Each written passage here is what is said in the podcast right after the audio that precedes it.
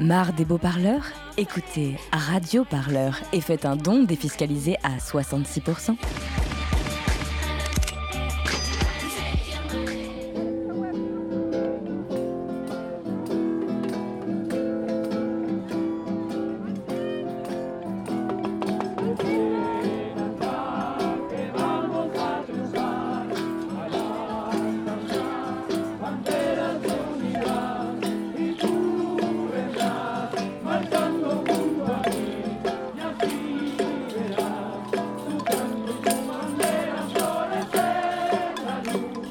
Depuis jeudi dernier, le Chili est secoué par le plus grand mouvement social depuis la fin de la dictature, en 1990. C'est l'annonce de la hausse du prix du ticket de métro de 800 à 830 pesos, ce qui équivaut à une augmentation de 1 à 1,04 centimes d'euros aux heures de pointe, qui a fait exploser les habitants de Santiago, la capitale. Mais ceci dénonce plus largement les conséquences sociales d'un système néolibéral mis en place pendant la dictature de 1973 à 1990 est toujours en vigueur aujourd'hui. Face à ces débordements inédits, le gouvernement ne répond que par la répression. Vendredi 18 octobre, le président de la République Sébastien Piñera déclare l'état d'urgence. Samedi, des militaires sont postés dans les rues et le couvre-feu est décrété. Mais les manifestants tiennent bon et le mouvement ne faiblit pas. Ce mercredi 23 octobre, l'AFP fait état de 15 morts, tandis que le sous-secrétaire d'État à l'intérieur, Rodrigo Villa, parle de 2643 personnes arrêtées. Pour tenter de comprendre ce qui se joue dans le pays, nous avons récolté des témoignages de manifestants au Chili et en France. Les Chiliens de Paris se sont rassemblés lundi 21 octobre devant l'ambassade du Chili pour soutenir leurs compatriotes. Nous sommes d'abord partis à leur rencontre.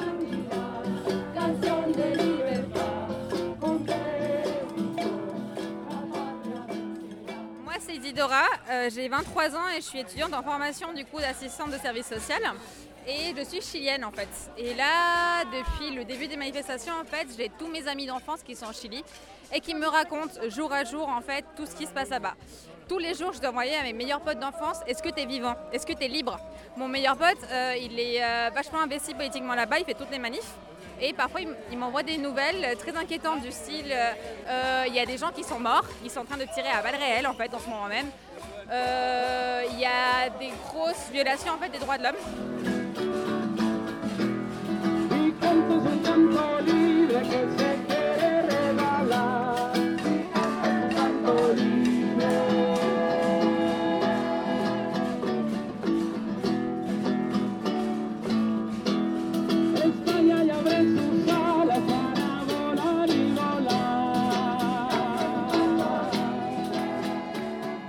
Felipe, euh, suis doctorant en philosophie en France, donc je fais mes études. D'abord, c'était les lycéens qui sont sortis, euh, qui ont fait des manifs, etc., comme euh, plein fois. euh, C'est-à-dire, les dernières années, il y avait beaucoup de fois qu'on a vu ça, des, lycéens surtout de la rue, mais pas les soutiens de la population générale.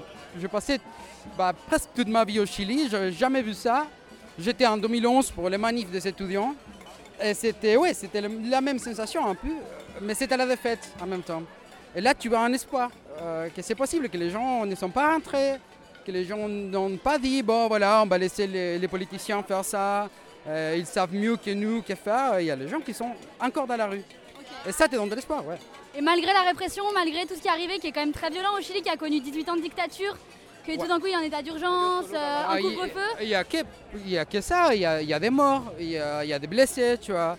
Et ça, on ne connaissait pas non plus.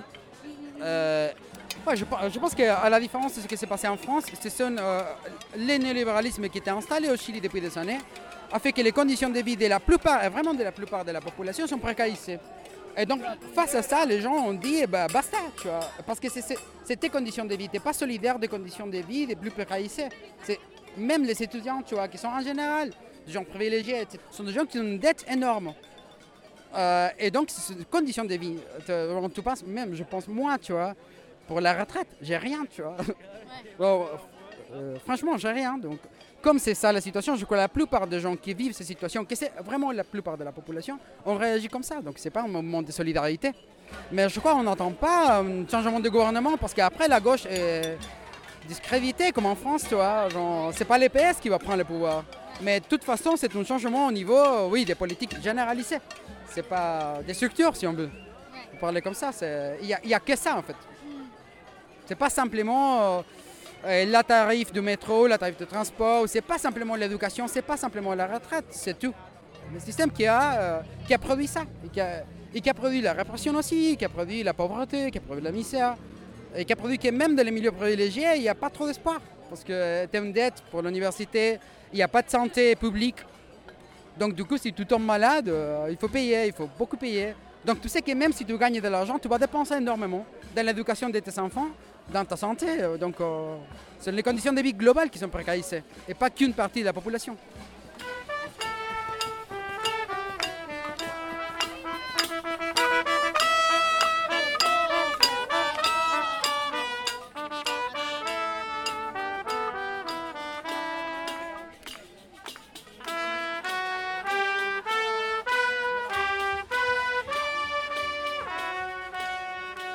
Bah, moi, je m'appelle Rodrigo Concha, et j'ai 22 ans. Et je suis étudiant ici à l'Institut de hautes études d'Amérique latine et en histoire. D'accord. Et qu'est-ce que tu as ressenti quand tu as su tout ce qui se passait au Chili depuis la semaine dernière? Bah, c'est c'est impossible de ne pas ressentir la peur quand on voit que les gens se font assassiner, mais en même temps, ça fait plein le cœur d'espoir quand tu vois le peuple qui, enfin, euh, se réveille, et même pas, il se réveille pas, que finalement il agit et il bouge, parce que tous savent, ça fait longtemps, et les multiples humiliations auxquelles nous sommes exposés dans les pensions, dans les, dans les retraites, dans la santé, dans l'eau, et, ça ne pouvait pas continuer comme ça. C'était juste, c'est c'est comme le dit la célèbre phrase qui a circulé ces jours, c'est pas pour ces 30 pesos, c'est ces 30 années d'humiliation qui font cette manifestation. La donne a changé parce que les militaires sont dans la rue et face à cela, des gens qui n'étaient pas forcément en faveur de, de la violence ou des actions plus radicales ont changé d'avis parce que c'est impossible qu'un gouvernement fasse tuer sa, po- sa population et ses citoyens. et toi, et toi ici comme euh, Chilien à Paris, comment est-ce que vous pouvez appuyer la- le mouvement, vous pensez? Bah, D'abord en se rendant ici, en relayant tous les espoirs qu'on peut parce que bah, c'est c'est incroyable le niveau de censure ou de manipulation de l'information qu'on trouve au Chili. Donc on a- en même temps, bah, je suis ravi de pouvoir être là avec la communauté ici parisienne, mais en même temps je regrette vachement ne pas être au Chili et pouvoir vraiment collaborer. Ouais, ouais. Et qu'est-ce que tu aurais envie de leur dire à tes compatriotes qui sont là-bas face au bal? Je te dirais, les gars, continuez, il faut y aller à fond, mais après quand on est face à, une, face à un flanc, quoi, ça change la donne. Mais moi je le dis, les gars, s'il vous plaît, continuez. Et vous, êtes, euh, vous, avez, vous avez de cette partie, ils sont en échec. Et Piñera ne sait plus quoi faire et nous sommes avec vous dans tous les coins du monde.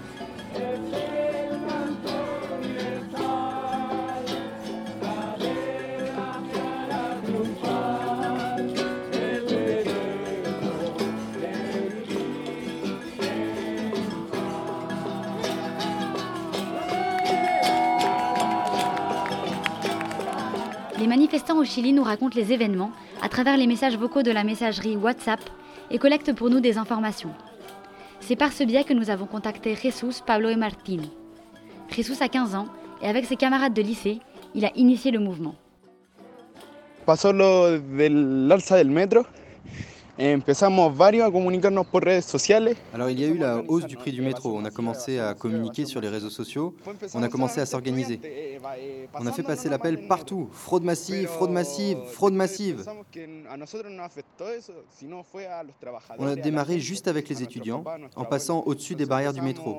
Mais après, on s'est dit que tout cela ne nous affectait pas nous-mêmes, mais que cela touchait les travailleurs, les gens, nos parents, nos grands-parents, toute la société. Alors on a commencé à casser les guichets du métro. On a occupé les stations et à laisser tout le monde passer gratuitement.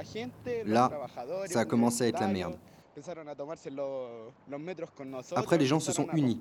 Les travailleurs, les universitaires, ils ont commencé à prendre le métro avec nous, à tout casser, à se défouler contre les inégalités. Depuis jeudi et vendredi, j'ai remarqué que les gens ne nous traitent plus de vandales, mais ils nous soutiennent. Ils disent Merci les gars, merci de vous battre pour nous. Et moi je suis ému avec mes potes, avec mes camarades. Les derniers jours, on est devenu plus violent, parce que la répression est devenue vraiment, vraiment dure. Quand on fraudait, ils ne venaient pas seulement nous choper et nous arrêter, mais ils nous frappaient. J'ai vu beaucoup de camarades battus par la police. Avec des tonfas, ils les frappaient, leur donnaient des coups sans s'arrêter. Ils ont balancé un de mes potes dans les escaliers. Alors quand les gens ont vu ça, ils ont vu la réalité. Après, on a foutu la merde, comme on dit. On a construit des barricades, on a commencé à brûler des trucs, à couper les rues pour que les flics ne passent pas.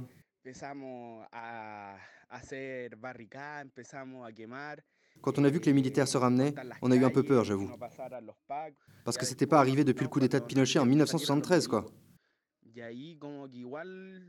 Tout le Chili se mobilise, ouvre les yeux. Le Chili s'est réveillé, et ça, c'est trop cool. Todo Chile ya se está está abriendo los ojos, ya despertó Chile, entonces eso es bacán.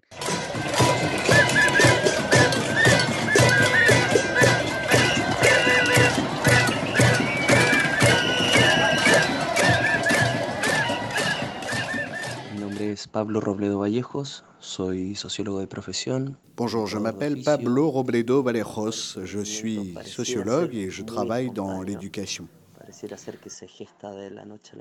D'abord, c'est un mouvement en apparence très spontané qui a l'air d'être né du jour au lendemain, qui paraît très surprenant, n'est-ce pas? Eh bien, je, je, crois que c'est tout le contraire, même s'il émerge à propos d'une question très spécifique, la hausse du prix du ticket de métro. Je crois que c'est un mouvement qui cristallise toute une série de vexations, d'humiliations et de mauvais traitements dont souffrent les Chiliens et les Chiliennes depuis des décennies. Je pense que ce mouvement n'a de spontané que l'organisation. Ce n'est pas un mouvement qui est coordonné ou, ou, qui a un visage très clair. C'est cela, je crois, qui le distingue des autres mouvements. Mais j'insiste, ce n'est pas un mouvement spontané. Ici, il y a un terrain favorable depuis des décennies. Nous vivons dans une société structurellement inégalitaire, structurellement injuste et structurellement violente. Pour comprendre un peu cette société inégale et violente, en premier lieu, il faut dire que les institutions au Chili, et en particulier la Constitution, est une constitution qui a été pensée et promulguée au temps de la dictature d'Augusto Pinochet. De la même façon, il y a une infinité de lois, dont certaines qui remontent à la dictature et d'autres qui ont été édictées en démocratie. qui concentre les richesses dans le secteur privé entre les mains de quelques-uns. Et la grande majorité des Chiliens et des Chiliennes ne bénéficient pas des conditions matérielles qui leur permettent de vivre dignement. y donde eh, la gran mayoría de los y las chilenas eh, no tienen una condición de bienestar que alcance una dignidad mínima.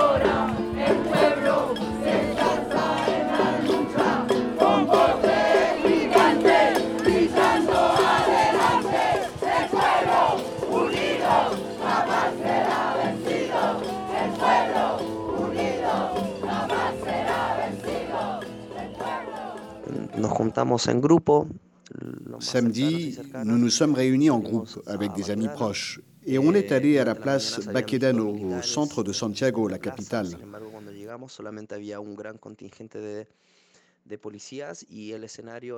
Le matin, on avait vu des militaires sur la place, mais quand on est arrivé, il y avait seulement un gros groupe de policiers.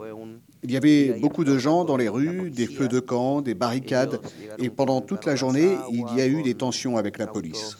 Ils sont arrivés avec des canons à eau, des grenades lacrymogènes. Ils tiraient aussi sur la foule avec des balles à plomb. Personnellement, ils m'ont tiré dessus et j'ai été touché au bras. Et aussi, bon, l'atmosphère était celle d'un conflit, comme dans une espèce de, de tranchée, une sorte de champ de bataille. Mais en même temps, les gens paraissaient très joyeux. Il y avait beaucoup de gens qui tombaient au sol et, et qui étaient secourus par celles et ceux qui étaient à côté, alors qu'ils ne se connaissaient pas forcément. On, on partageait tout.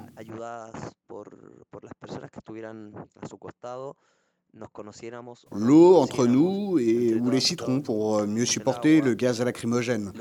Et nous, avec le groupe avec lequel j'étais, on est rentré chez moi. Et il y avait des familles partout sur le chemin, des familles entières qui, qui étaient dans la rue. J'ai été très surpris. Dans une seule rue, j'ai vu au moins dix feux de camp et des enfants qui dansaient à côté des barricades en lançant des avions en papier, des gens qui discutaient. C'était, c'était des personnes qui faisaient un usage libre et souverain de l'espace public. Et tout cela alors qu'il était beaucoup plus tard que 10 heures du soir. C'est-à-dire que même si le couvre-feu avait commencé à cette heure-là, à 10 heures, les gens ne sont pas rentrés chez eux pour autant. Au contraire, au moins dans les lieux par lesquels je suis passé, il régnait une ambiance d'incertitude, de précaution aussi, mais, mais cette précaution ou cette peur que j'avais, que j'ai pu sentir, mais cette précaution ou cette peur que j'ai pu sentir dans l'atmosphère n'affectait pas l'envie qu'avaient les gens d'occuper l'espace, d'être dehors et de manifester de manière libre et souveraine. Donc, c'est difficile de savoir comment les choses vont se dérouler dans les jours qui viennent. L'état d'urgence est maintenu, les militaires sont toujours dans la rue, il y a eu des morts, mais tant que les militaires resteront dans la rue, tant que l'état d'urgence persistera, le mouvement ne va pas diminuer. Siga, no, no va a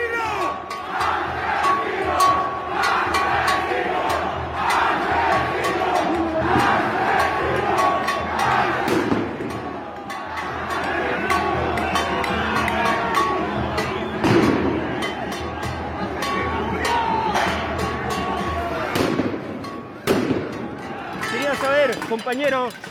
Je voudrais savoir, camarades, pourquoi nous sommes là aujourd'hui. Nous sommes lassés de notre gouvernement d'incapables, d'un gouvernement d'inégalité sociale, qui se remplissent les poches. Nous voulons l'éducation, un travail juste, des salaires dignes.